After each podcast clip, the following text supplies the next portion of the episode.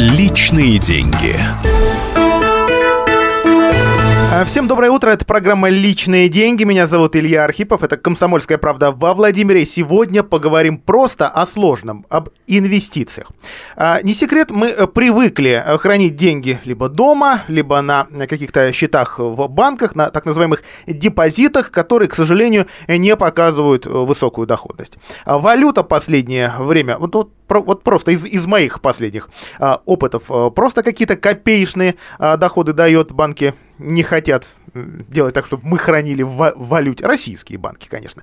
А что касается депозитов привычных нам, тоже доходность, вот опять же, главный банк страны показывает, э, показывает нам э, ее снижение в э, последний месяц. Это печалит. Но а последнее время, причем это уже не месяцы, а годы, становятся популярным инвестиционные инструменты. И об многих, если не обо всех из этих инструментов, попробуем поговорить прямо сейчас с единственным в городе Владимире финансовым консультантом, сертифицированным, не независимым финансовым советником и членом Ассоциации независимых финансовых консультантов Ильей Зининым. Илья, доброе утро. Доброе утро всем. Спасибо, что к нам заглянули. Я начну вас э, заваливать своими вопросами. А, вот, собственно, что есть инвестиции? С чем их едят? А, ну, начнем с определения. А, в моем понимании, да, инвестиции – это вложение свободных денежных средств а, в объект предпринимательской деятельности а, с целью получения прибыли в будущем. Я так подчеркиваю, да, объект именно предпринимательской деятельности, потому что многие путают инвестиции и спекуляции. А, я могу привести пример, а, например, с недвижимостью. А, вот если когда мы, например, вкладываем в недвижимость на стадии застройки, ну, то есть котлована, да, и с целью перепродать, когда дом выстроится, то да, то мы вкладываем в объект предпринимательской деятельности, так как есть застройщик. Он У ведет, него нет денег. Да, но он ведет, это, ведет да. этот бизнес, да. А, то это инвестиции, да. А если, например, а, условно говоря, вам сегодня подошел вам какой-то знакомый и сказал, слушай, мне срочно нужны деньги, у меня вот есть какая-то квартира, да, там, например, однушка, и мне нужно срочно ее продать, я готов дешевле рынка отдать, да. Вы, у вас есть, например, наличные, вы ее покупаете и перепродаете уже по рыночной цене, допустим. Это уже чистой воды спекуляция, здесь нет никакого нет никакой предпринимательской деятельности в плане того, что как квартира была, так и она и осталась, да, ничего не изменилось. То есть продукт не создался новый. Да, вот э, такая как бы разница есть. Вот это доходчиво. А вот давайте теперь так разграничим, собственно, сбережения или депозиты, ну, банковские какие-то угу. конкретные, нам понятные, понятные много лет продукты э, и, соответственно, э, вот инвестиции. Почему сбережения в банках э, ну, то есть абсолютно нормальный, вроде бы абсолютно понятный поколением россиян продукт, потерял актуальность и вообще перестал быть выгодным. Ну, ну вот честно, вот я, я не знаю, какую сумму сейчас надо хранить в банке, чтобы она приносила какой-то доход. Ну да, это должна быть очень большая сумма. А, ну, здесь э, очень просто все на самом деле. Мы с начала года видим тенденцию снижения ключевой ставки от Центрального банка. То есть, а, почему снижается ставка? Потому что снижается у нас инфляция. Да, и Центральный банк это, он таргетирует эту инфляцию. А, вот. Потому что, во-первых, ну, население, э, доходы населения не растут, покупательская способность э, и так была на невысоком уровне. Плюс сейчас... Некоторые, да, не работали по два, да, по три месяца. Еще, да, то есть э, мы видим такое снижение инфляции. Соответственно, чтобы как-то простимулировать да, спрос покупательский, Центральный банк приходит вот к таким действиям. Да, и Естественно, какие последствия от этого снижения ключевой ставки? Снижаются ставки по депозитам, да, будут снижать ставки по, по кредитам, в основном по ипотеке все-таки. Вот. И, естественно, уже даже сейчас, например, в Сбербанке депозиты можно открыть под 3,5%, а дальше он будет еще ниже. И в скором времени, я думаю, что в ближайшие, да, до конца года точно мы увидим э, ставки не только в Сбербанке, но и в других банках практически ну, 3,5-4% максимум. А, если недавно это можно было ну, практически по такой процент в долларах положить да, в банке, в российском банке деньги, то сейчас это в рублях. И для людей это, конечно же, большой нонсенс. Э, да, они не привыкли жить в таких э, условиях. Соответственно, ну, большого капитала, так скажем, не сколотить. Да, да, и что, да сразу вопрос, а тогда что делать? Потому что ведь для многих сейчас, а, для россиян, главная задача не просто, ну, вот, вот извините, не навариться, да, не, угу. не, не, не заработать на вложения, а эти вложения сохранить. Почему? Вложить? Мы честно заработали деньги, определенный объем. Мы хотим его э, сохранить, но пускай там капает к нему копеечка, а инфляция а, падение, э, иногда резкое, как это, скажем, в 2014 году а, российской валюты, да, и в итоге мы теряем честно заработанное. Предложений вложить, предложений инвестировать и на этом заработать деньги. Сегодня на рынке очень много. Уже крупные российские банки, включая названные вами, и в целом вот первую линейку, вторую, там, вторую десятку или сотню а, банков, они рекламируют а, собственные инвест-платформы. Ну, для тех, кто в этом ничего не понимает, для, для новичков. А, вот можно ли реально начать инвестировать с нуля, или все-таки нужно получать там профильное образование, иметь какие-то элементарные сведения о финансах, книжку, в конце концов, как, какую-нибудь одолеть? Ну, вообще, конечно, да. Я думаю, что не надо, э, так скажем, заходить туда, где вообще ничего не понимать. Естественно, в любой, принципе, деятельности нужно освоить сначала какие-то базовые моменты. То, что сейчас э, мне очень лично нравится, вот э, те же банки, у них есть брокерские подразделения, да, и у них есть платформы обучающие. Это все бесплатно, в открытом доступе.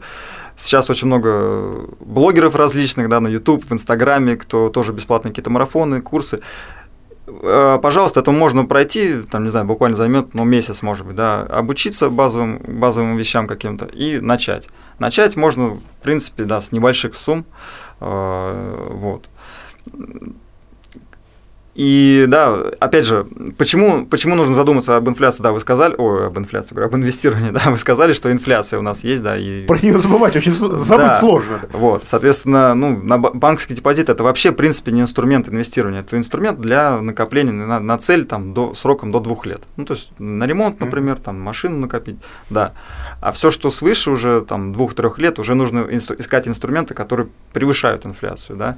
Вот э, как раз сейчас да, про индивидуальный инвестиционный счет тоже да, много вот, очень вот. Давайте да. я на нем чуть-чуть остановлюсь, потому что этот инструмент появился около пяти лет назад, и Центробанк даже выходит в нашу редакцию. Вот, ребята, у нас есть инструмент, а им вообще мало кто пользуется, потому что мало кто о нем знает, и мало кто понимает, что это есть такое. И, и действительно, вот, вот а, в свежих номерах «Комсомольской правды» наши слушатели а, и читатели могут, собственно, а, вот такие пояснения, мы постарались простым языком рассказать, что, что такое индивидуальный инвестиционный счет, рассказать. Или я вас тоже прошу вот нашим слушателям рассказать, что это такое, а главное, как эта штука работает.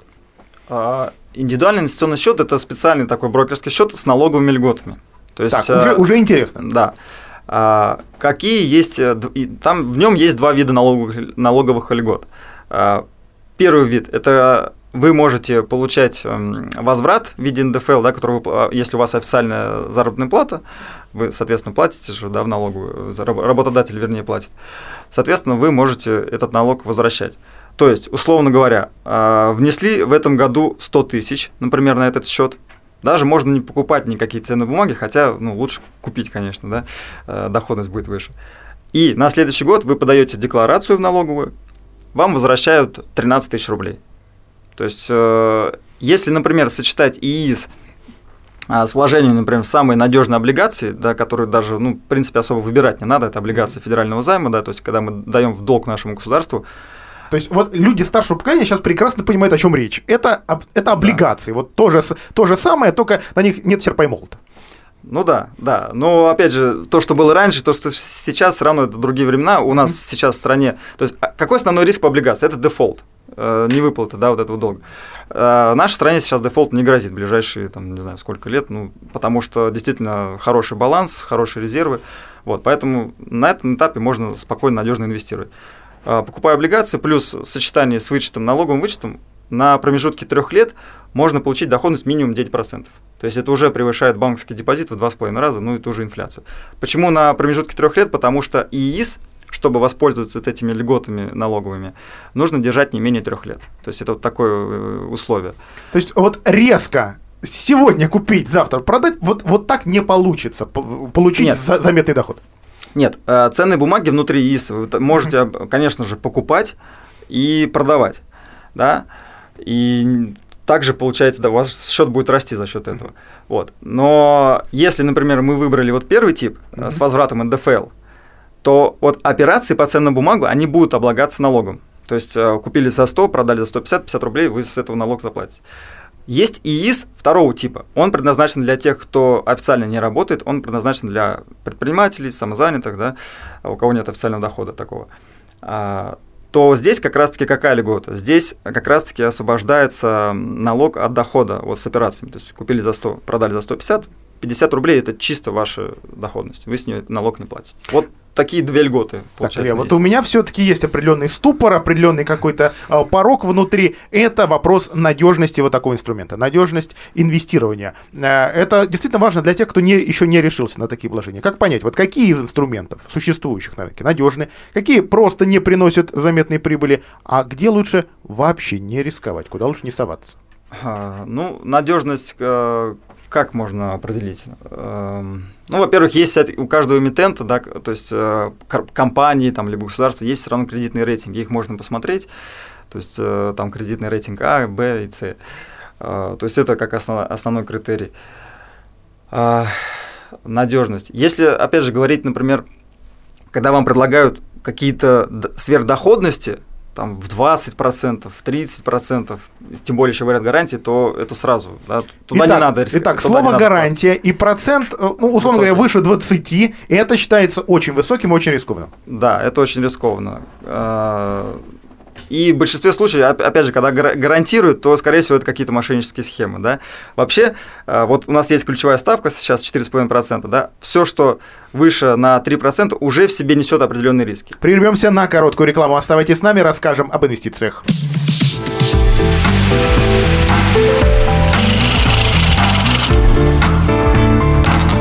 Личные деньги. Это Владимирская комсомолка, и здесь в прямом эфире Илья Зинин, сертифицированный независимый финансовый советник, разжевывает нам, что такое инвестиции, с чем, в конце концов, их э, едят. Мы говорили о надежности инвестирования, о том, а, действительно, как определить, какой инструмент реальный доход приносит, как не обжечься вот если видишь как минимум два нуля, это уже точно, точно на, на такие годовые э, клевать не стоит. Илья, два-три года назад много говорили о вложениях в, в инструмент, который вот мне лично до, до сих пор непонятен, криптовалюта. Да?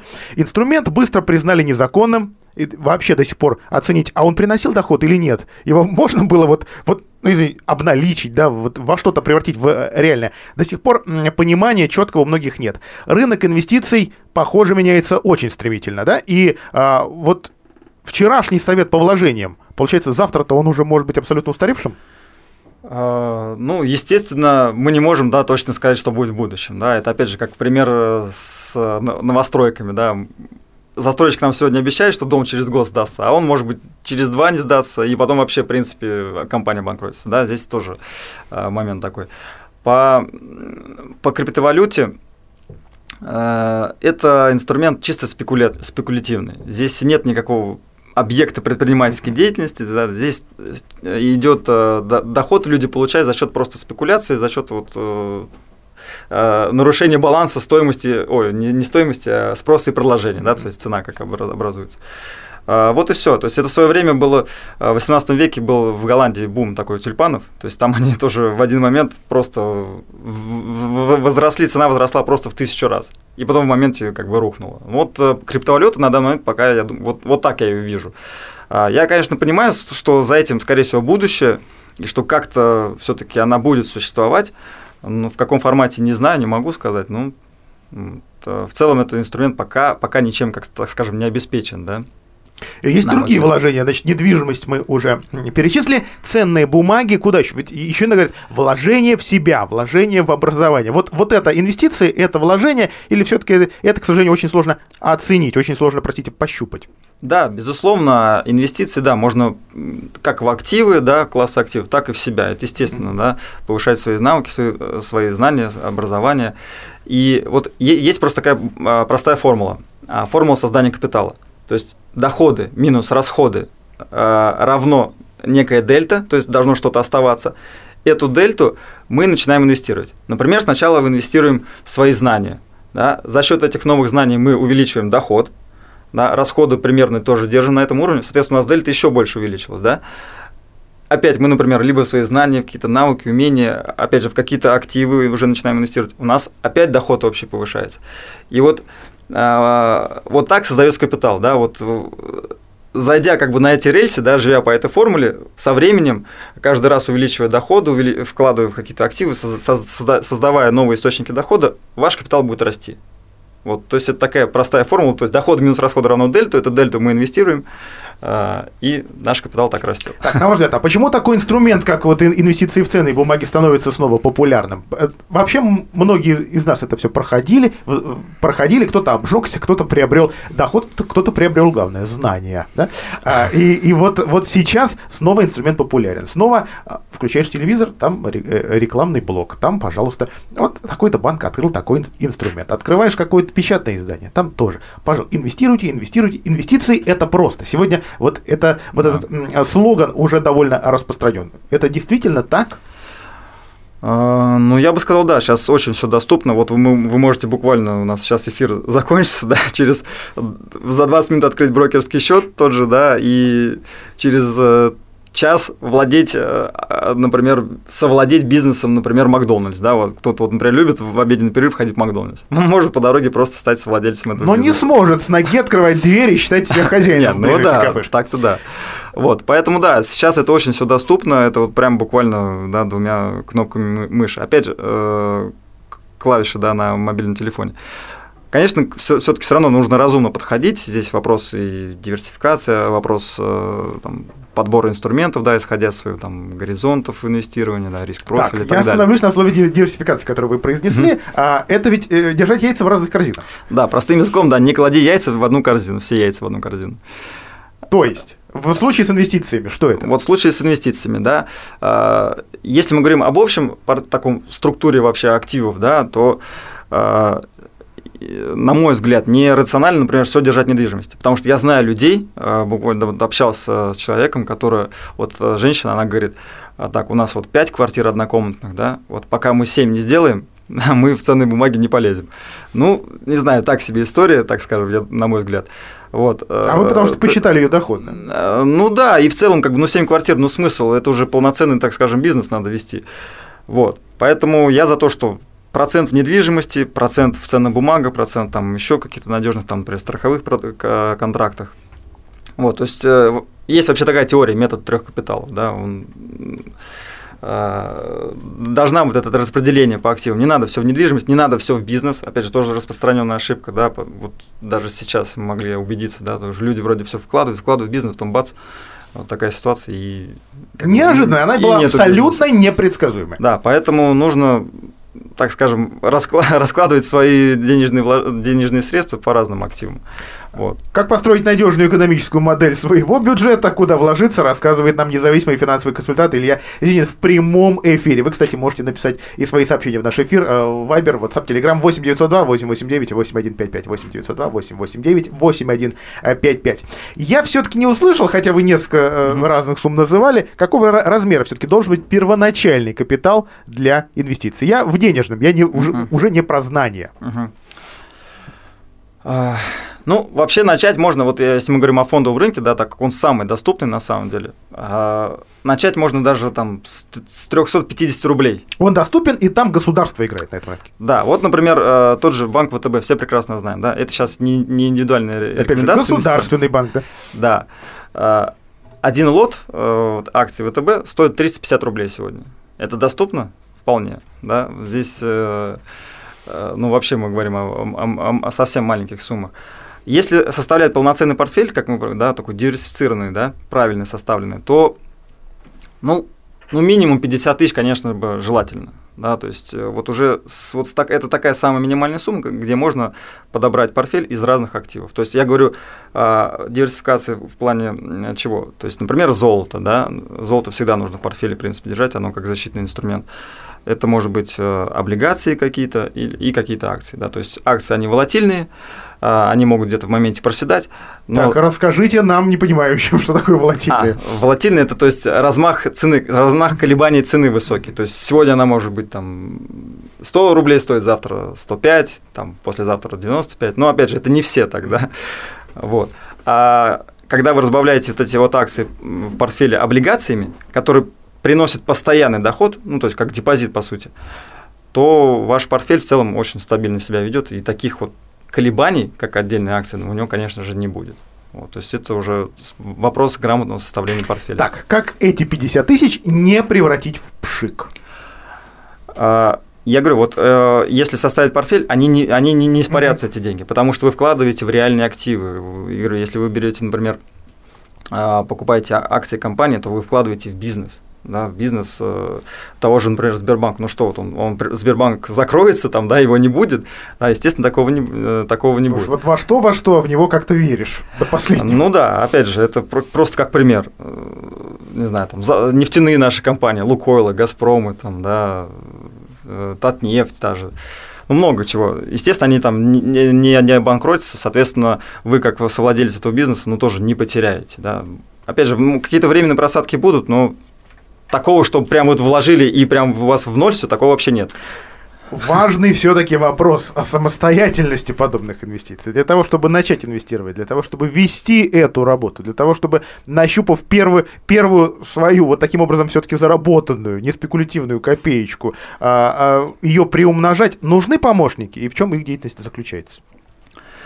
А, помощники в виде есть разные помощники, да, например, кто-то обучает, да, вот этому, то есть есть разные курсы платные, сейчас их довольно-таки много. И они тоже себя активно рекламируют. Да, э, ну, естественно, этому обучиться нужно, да, если вы хотите самостоятельно. Если самостоятельно изучать нет времени, то можно как раз-таки, да, обратиться вот к консультантам, которые, как, так скажем, в теме, да, простым языком, э, которые помогут э, составить грамотный вот этот вот портфель, исходя из вот ситуации человека, да, то есть исходя из ваших целей, исходя из вашего отношения к риску, да, то есть если вы, например, не готовы рисковать, то консультант не будет добавлять туда условно там более рискованных акций, например, да, вот, э, исходя из ресурсов, да, из, которым вы сейчас владеете, то есть это все подбирается, вот этот портфель собирается, все, вы начинаете инвестировать под присмотром, так скажем, консультанта. И в чем опять же, различия консультанта, менеджера в банке, например, да, а, и вот независимого финансового консультанта, да, в том, что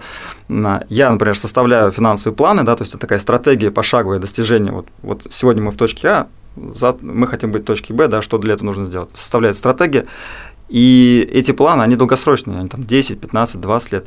И вот на всем вот этом пути я человека сопровождаю, то есть помогаю ему во всем. То есть я как, наша профессия вообще можно сравнить как семейный доктор, да, вот только в плане финансов. Вот. В отличие от э, ну, как бы консультантов э, в каких-то организациях, когда вам что-то посоветовали, вы ушли, и все, и про вас как бы забыли.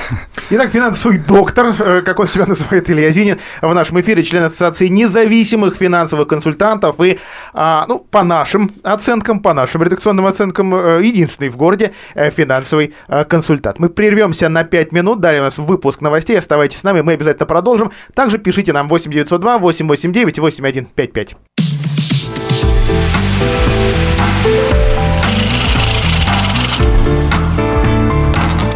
Личные деньги.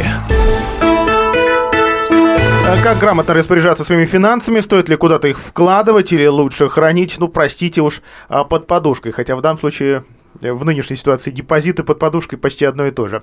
А в нашей студии Илья Зинин, сертифицированный независимый финансовый советник, э, один из если не единственный в городе э, финансовый консультант. Илья, вот э, я понимаю, что есть, конечно, привычка все хранить в рублях и вера в собственную экономику, которая каждый год нас в этой, собственно, верит и э, обманывает порой, подводит, во всяком случае, но, но опять же, ну, ну ладно, не каждый. А есть те, кто понимает, что есть более надежные экономики, да, и хранит деньги только в валюте, доллары, евро, а вот, скажем, инвестировать в экономику не российскую. Возможно? Да, безусловно, это возможно. А, есть э, несколько вариантов. То есть это даже, в принципе, предоставляют э, российские брокерские э, компании, да, тоже через, например, ВТБ, Сбербанк можно, вернее, через Сбербанк нельзя, через ВТБ можно.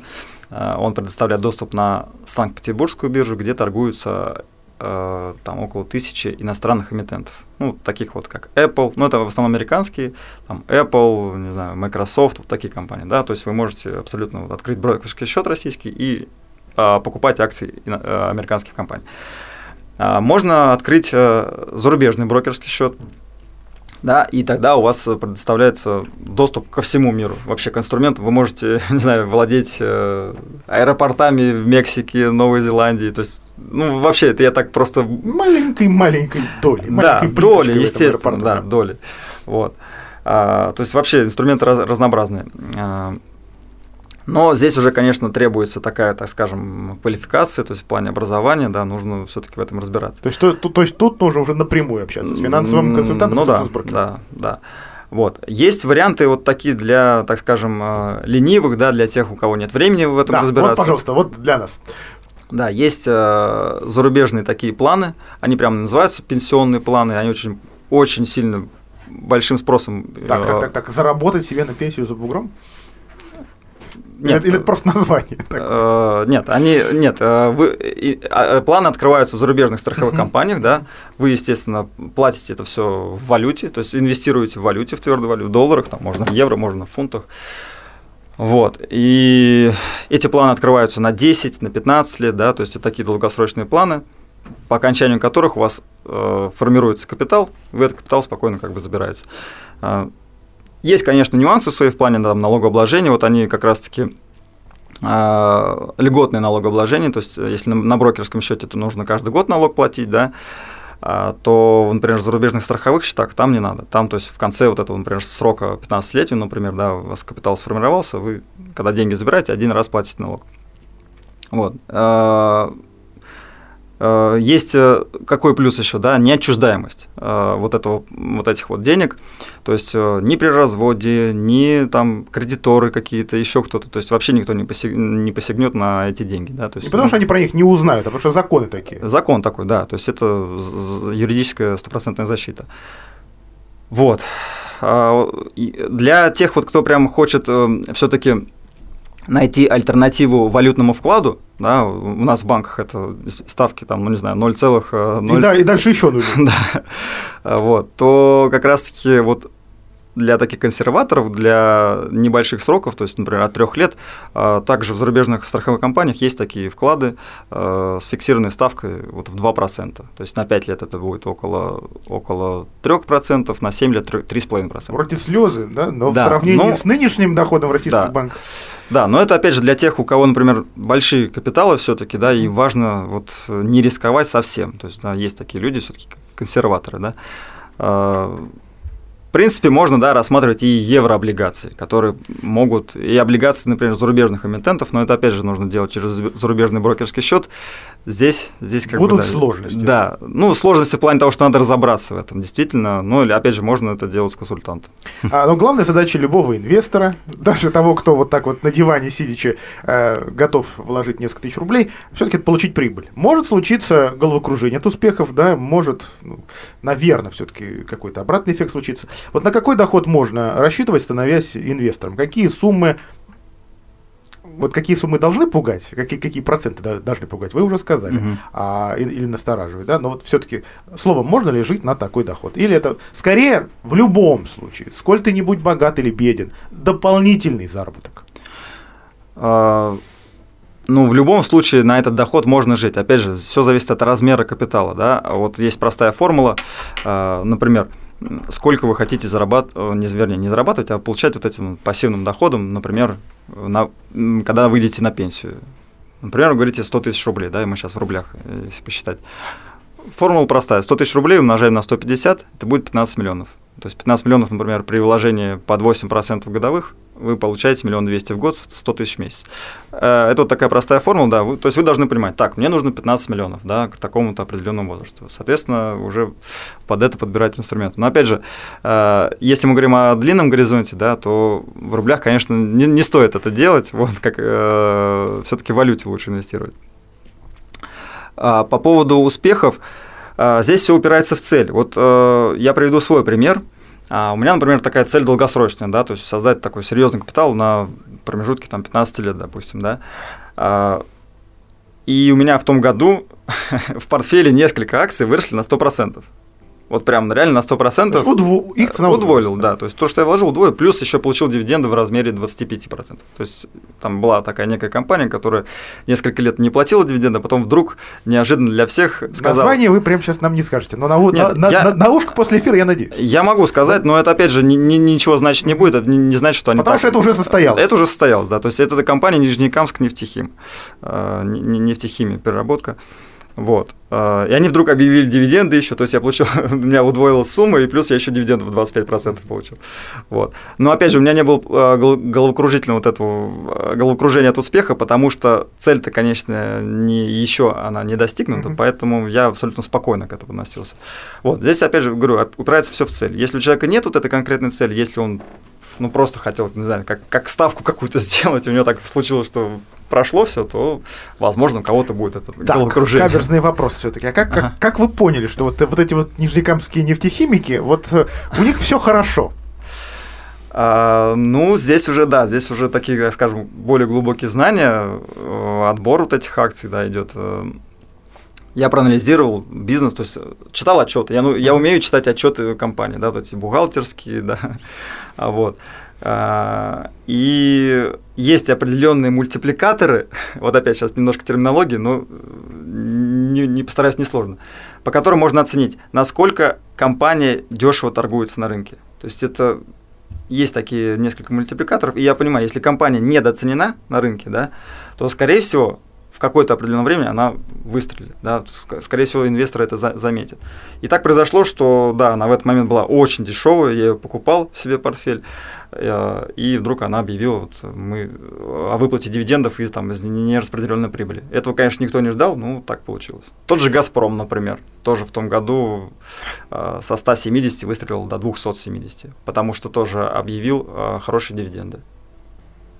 Вот. Так, все записали, все, все компании. Ну, второй все запомнили, а вот нижнекамских давайте за, запишем. Важно ли иметь все-таки стойкую ко всем переживаниям нервную систему, чтобы следить за тем, как вот эти вложения работают, как а, вот, вот, вот эти стрелочки то вверх, то вниз, как 80 а, превращается в 180 и наоборот.